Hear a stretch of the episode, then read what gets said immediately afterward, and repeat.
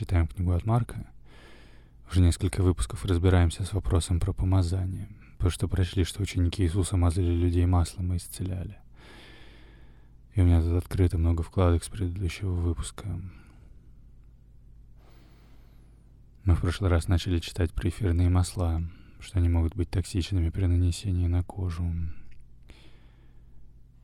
И прочитали про энтеогены, что это вещества растительного происхождения, использующиеся для вхождения в некие мистические состояния. Можно, кстати, нажать и открыть. Под, мисти...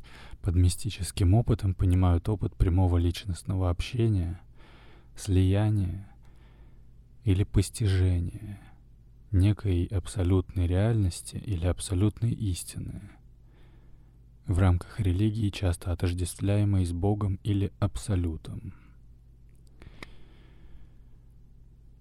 И мы вот тут наткнулись на фразу про вино, как про энтеоген Диониса, и прочитали про Диониса, что это бог в древнегреческой религии и мифах, иногда его классифицируют как умирающего и воскресающего бога и стали читать про это понятие. И остановились на том, что Карл Юнг писал, что Осирис послужил ключевым примером процесса возрождения в том смысле, что первоначально только у фараонов был Осирис.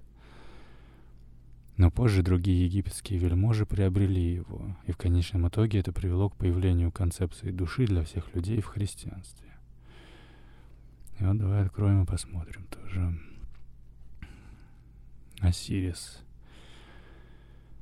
Бог плодородия, сельского хозяйства, загробной жизни, мертвых, воскресения, жизни и растительности в древнеегипетской религии. Повелитель мертвых и возрождения. Когда его брат Сет, убив его, разрубил его на куски, жена Осириса Исида нашла все части и завернула его тело — позволив ему вернуться к жизни. Великий гимн Сирису около 1550 года до нашей эры в скобочках Стелла Аменмоса строка 1 Приветствую тебя, Осирис, владыка вечности, царь богов, многочисленных имен, священных событий, тайных обрядов в храмах. Осирису широко поклонялись вплоть до упадка древнеегипетской религии во время расцвета христианства в Римской империи. Осирис был судьей и владыкой мертвых и подземного мира. И Кхенти Аментию, что означает «первый из жителей Запада». Посмотрим. Хенти Аментию. Также Хенти Аменти, Кхенти Аменти или Кенти Аменти является древнеегипетским божеством, чье имя также использовалось в качестве титула для Осириса. Это имя означает первый из людей Запада или вождь людей Запада, где люди Запада относятся к мертвым. Но мы, кстати, уже разбирали, что загробный мир означает скорее не столько про смерть, сколько как бы про мир за пределами этой земной жизни, так сказать. Можно даже еще написать в поиск. Книга мертвых.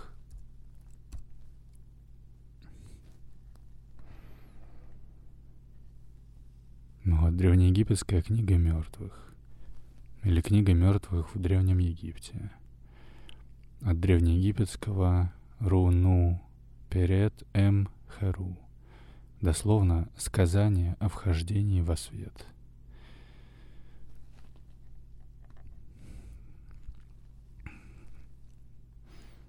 И вот еще раз. Осирис был судьей и владыкой мертвых. Икхенти Аменту, Аментью, что означает «первый из жителей Запада», где люди Запада относятся к мертвым. Дальше, в Старом Царстве, примерно 2686-2181 года до нашей эры, фараон считался сыном бога Солнца Ра, который после своей смерти вознесся, чтобы присоединиться к Ра на небе. Однако после распространения культа Осириса цари Египта, цари Египта были связаны с Осирисом в смерти. Когда Осирис воскресал из мертвых, они соединялись с ним и наследовали вечную жизнь. Благодаря надежде на новую жизнь после смерти, Осириса стали ассоциировать с циклами в природе, в частности с появлением растительности и ежегодным разливом реки Нил – а также с гелиокическим восходом Ориона и Сириуса в начале Нового года. Он стал властелином, даровавшим всем жизнь, в кавычках тем, кто постоянно добр и молод. Тексты пирамид описывают ранние, ранние представления о загробной жизни в терминах вечного путешествия с Богом Солнца среди звезд — Среди этих погребальных текстов, относящихся к началу четвертой династии, найдено подношение, которое делает царь Ианубис. К концу пятой династии формулой во всех гробницах становится подношение, которое делает царь Ясирис. Посмотрим. Как и многие древнеегипетские божества, Анубис исполнял разные роли в различных контекстах. Во времена Среднего Царства, около 2055-1650 годов до нашей эры, его сменил Осирис в роли в его роли повелителя подземного мира – Одной из его выдающихся ролей была роль Бога, который провожал душу в загробную жизнь. Он присутствовал при взвешивании во время взвешивания сердца, в ходе которого определялось, будет ли душе позволено войти в царство мертвых. Окей. И дальше про Осириса – Душе Осириса, или скорее его Ба, иногда поклонялись как самостоятельному богу, почти как если бы это был отдельный бог. Посмотрим тоже древнеегипетская концепция души. Древние египтяне верили, что душа, в скобочках К или Ба, состоит из многих частей — в дополнение к этим компонентам души существовало человеческое тело, называемое Х и черточка, не знаю, как правильно произнести. Иногда во множественном числе Х черточка W, H черточка W, что означает приблизительно сумма частей тела.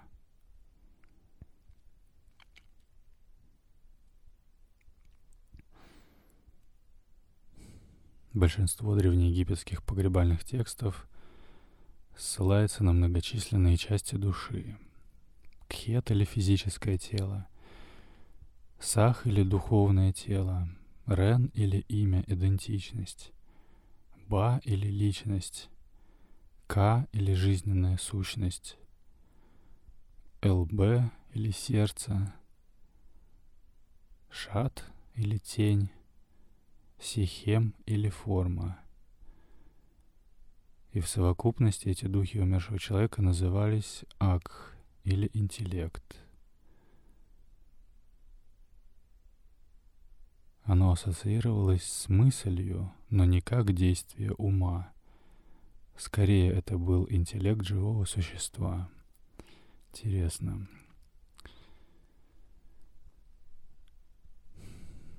Написано еще согласно древнеегипетским мифам о сотворении мира, Бог Атум создал мир из хаоса используя его собственную магию в скобочках HK две черточки. Посмотрим. Атум. Или атоум. Иногда переводимый как атем или тем. Изначальный бог в египетской мифологии, от которого возникло все остальное.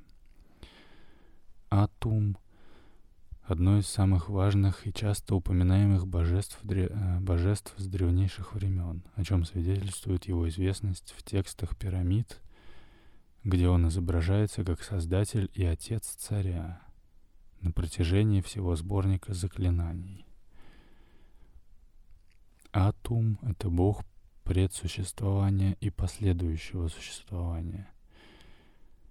В текстах гроба Атум ведет жизненно важный разговор с Осирисом, в котором он описывает конец Вселенной как время, когда все прекратит свое существование, за исключением элементов изначальных вод. Он утверждает, что уничтожит все, что создал в начале существования, и вернет это в Ну, то есть первозданные воды. Ладно, обратно на статью про Осириса вернемся. Еще раз, душе Осириса, или скорее его Ба, иногда поклонялись как самостоятельному богу, почти как если бы это был отдельный бог. Этот аспект Осириса назывался Банебдже-дед. Также пишется Банебдед или Банебджет – буквально «ба владыки Джеда», что примерно означает «душа владыки столпа непрерывности».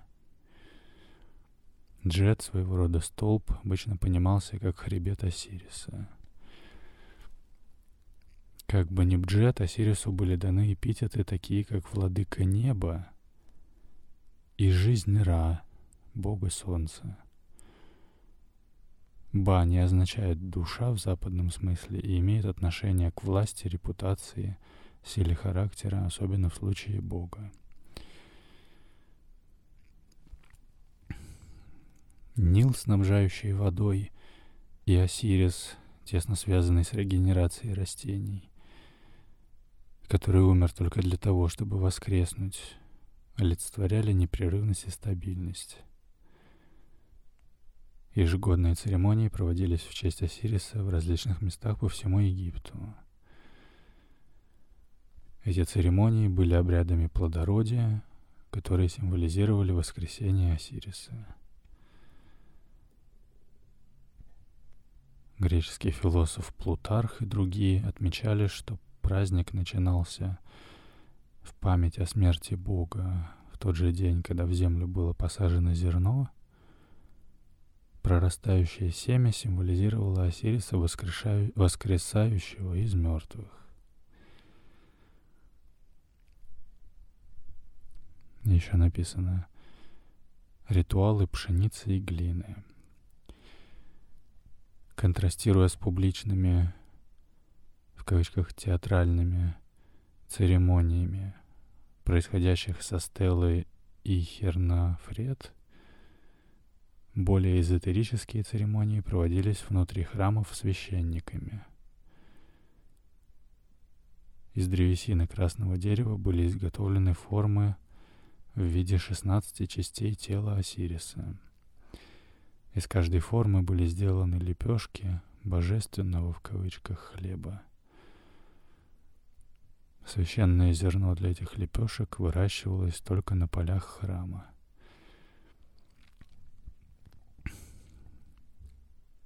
идея божественного правосудия, осуществляемого после смерти за проступки при жизни, впервые встречается во времена Древнего Царства в гробнице шестой династии.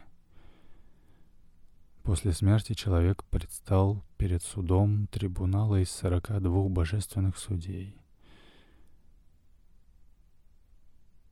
Если он вел жизнь в соответствии с заповедями богини Маат, которая олицетворяла истину и правильный образ жизни. такого человека принимали в царство Осириса. Если человека признавали виновным, он был брошен демон, демону Амиту, пожирающему души, и не разделял вечной жизни. Человек, захваченный пожирателем, сначала подвергался ужасающему наказанию, а затем уничтожался. Проклятых ожидает полное уничтожение в состоянии небытия, но нет никаких намеков на вечную пытку.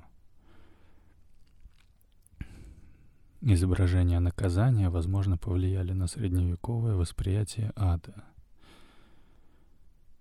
Очищение для тех, кого считают оправданными, можно найти в описаниях острова пламени — где они переживают триумф над злом и возрождение. Интересно. И возвращаясь обратно, вот мы прочли, что Карл Юнг писал, что Осирис послужил ключевым примером процесса возрождения. И дальше вырубка пшеницы была связана со смертью Осириса — в то время как прорастание побегов считалось основанным на силе Осириса воскрешать сельскохозяйственные угодья. Мы, правда, только что прочли, что, что как бы посев пшеницы был связан со смертью Осириса. Но, наверное, вырубка даже больше подходит, я не знаю. Дальше в греческой мифологии Дионис — сын Зевса, был ребенком, которого разорвали на куски титаны. Однако бабушке Диониса Реи удалось собрать некоторые из его частей, в основном из его сердца, которое, которое было сохранено, и вернуть его к жизни. Чем-то похоже на историю про Осириса. Древнейшим известным примером – мифа об умирающем и воскресающем боге, является шумерский миф о нисхождении Инанны в подземный мир. Шумерская богиня Инанна отправляется в подземный мир, чтобы повидать свою сестру Эрешкигаль. В течение трех дней и трех ночей Инанна мертва, пока ее не воскрешают с помощью ее отца Энки — а про Энки, если открыть, написано Энки. Шумерский бог воды, знаний, ремесел и созидания. Один из анунаков, в скобочках группы божеств древних шумеров, акадцев, ассирийцев и вавилонян. Позже он был известен как Эа или Аэ. В акадской, в скобочках, ассирийско-вавилонской религии. И некоторые ученые отождествляют его с Ия в ханаанской религии.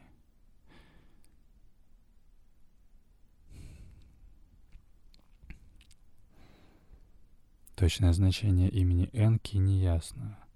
Общепринятый перевод «владыка земли». Шумерская «Н» переводится как титул, эквивалентный господину, и был титулом, данным верховному жрецу. Ки означает «земля», но есть теории, что Ки в этом названии имеет другое происхождение. Другие утверждают, что его имя Эа, возможно, семитского происхождения и может быть производным от западносемитского корня HYY, означающего «жизнь», в данном случае используемого для источника или текущей воды. На шумерском «Е-А» означает «дом воды», и было высказано предположение, что первоначально так называлось святилище Бога.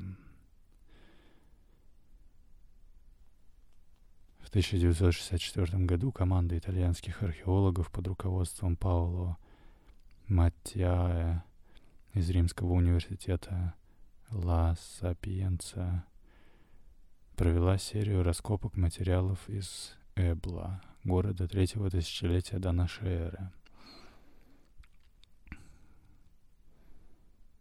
Большая или большая часть письменных материалов, найденных в этих раскопках, позже была переведена Джованни Петти, Петтинату.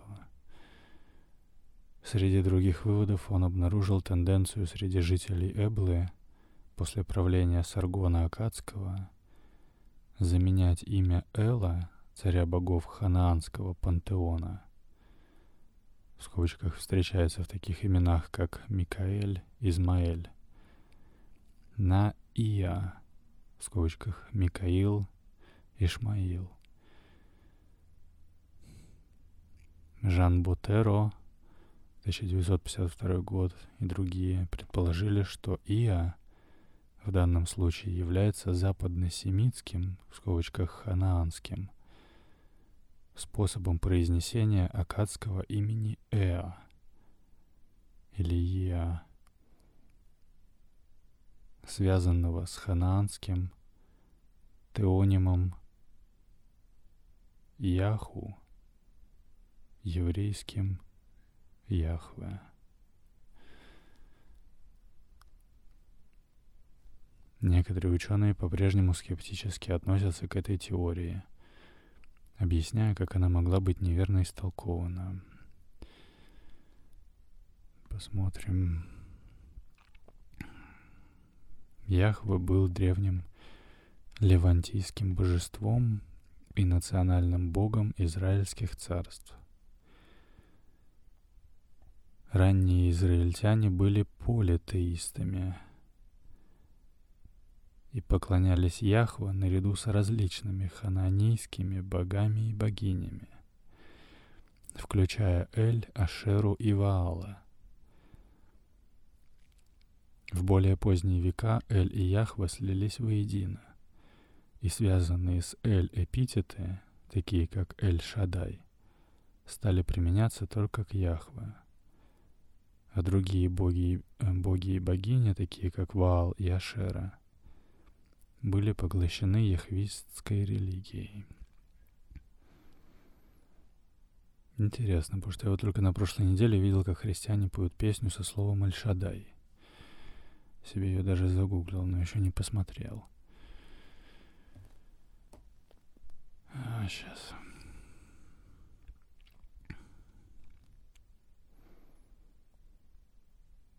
Вот у меня открыт поиск в телефоне. Яхве Рафа, Элохим, Эль-Шадай, песня.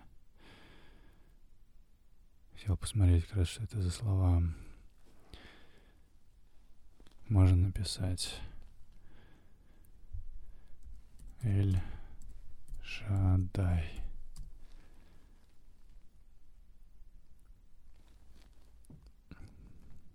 Шадай — одно из имен Бога в иудаизме — Слово «шадай», которое всегда встречается рядом с именем Эль, употребляется также отдельно как имя Бога, главным образом в книге Иова. Толкование имени обычно переводится как «всемогущий» или «вседержитель».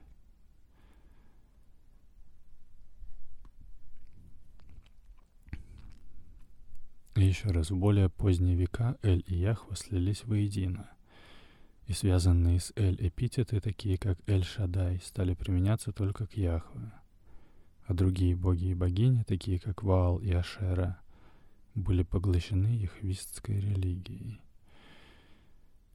К концу Вавилонского плена существование других богов было отвергнуто, Яхве был провозглашен божеством-творцом и единственным божеством, которому следовало поклоняться. В период второго храма публичное произнесение имени Яхве стало расцениваться как табу, и евреи вместо этого начали заменять его другими словами, в первую очередь «Адонай», что означает «мой Господь». Ладно, надо вообще к теме про масло вернуться — Мы вот читали про эфирные масла. Что многие эфирные масла разработаны исключительно из-за их ароматерапевтических свойств. Эти эфирные масла, как правило, не следует наносить непосредственно на кожу в неразбавленном виде, что они могут оказаться токсичными, вызывать спутанность сознания, удушье, потерю координации и так далее.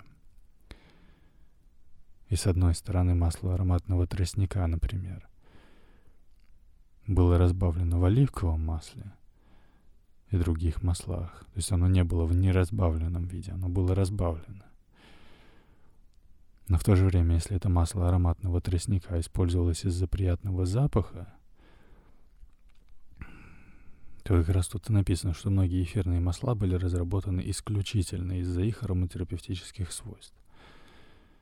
Но про них же и написано как раз, еще раз.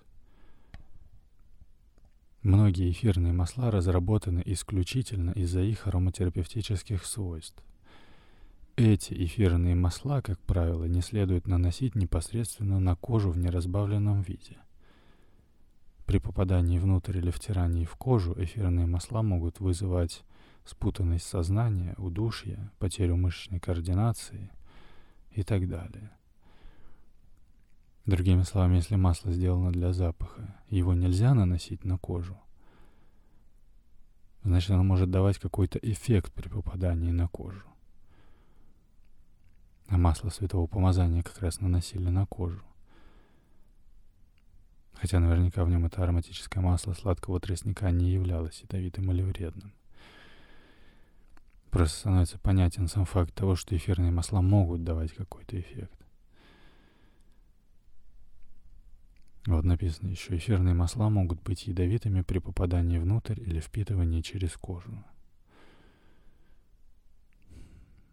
И почему-то вот в Библии постоянно фигурирует вино и масло. Но возвращаясь обратно на статью про масло святого помазания, с которой мы начали вообще про это все читать. Еще раз, масло святого помазания библейский иврит, шемен ха мешчах, буквально масло помазания, составляло неотъемлемую часть рукоположения священства, а также при освящении предметов храмов. Основной целью помазания святым маслом для помазания а, основной, основной целью помазания святым маслом для помазания было освящение – выделение помазанного человека или предмета как кодеш, кодеш или святой. Книга Исход, глава 30. Первоначально масло использовалось исключительно для священников и предметов скинии, но позже его применение было распространено на царей. Первая книга царств, глава 10. Его было запрещено использовать на посторонних или на теле любого обычного человека.